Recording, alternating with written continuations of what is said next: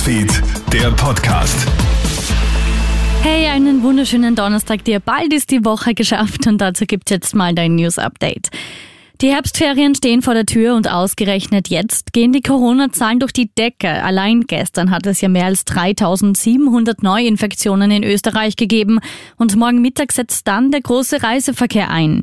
Viele werden ins Ausland oder quer durch Österreich fahren und das ist in Sachen Infektionsgeschehen natürlich verheerend.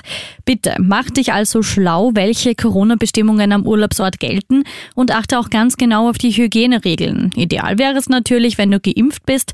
Das sagt Umwelthygiene Techniker Hans-Peter Hutter im Krone-Hit-Interview.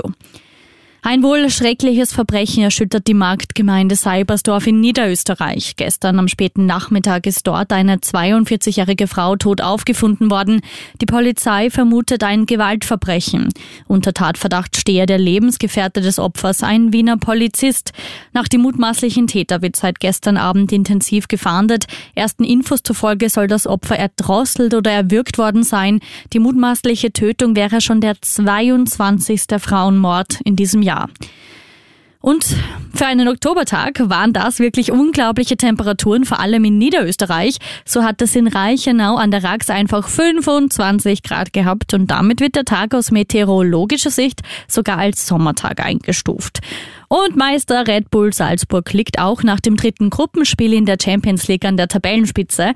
Mit dem Heimauftritt besiegen die Bullen gestern Wolfsburg mit 3 zu 1 und haben mit nun sieben Punkten zur Halbzeit der Gruppenphase alle Trümpfe für den erstmaligen Aufstieg ins Achtelfinale, ins Achtelfinale der Königsklasse in der Hand.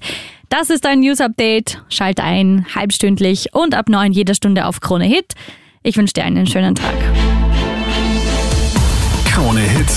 Newsfeed, der Podcast.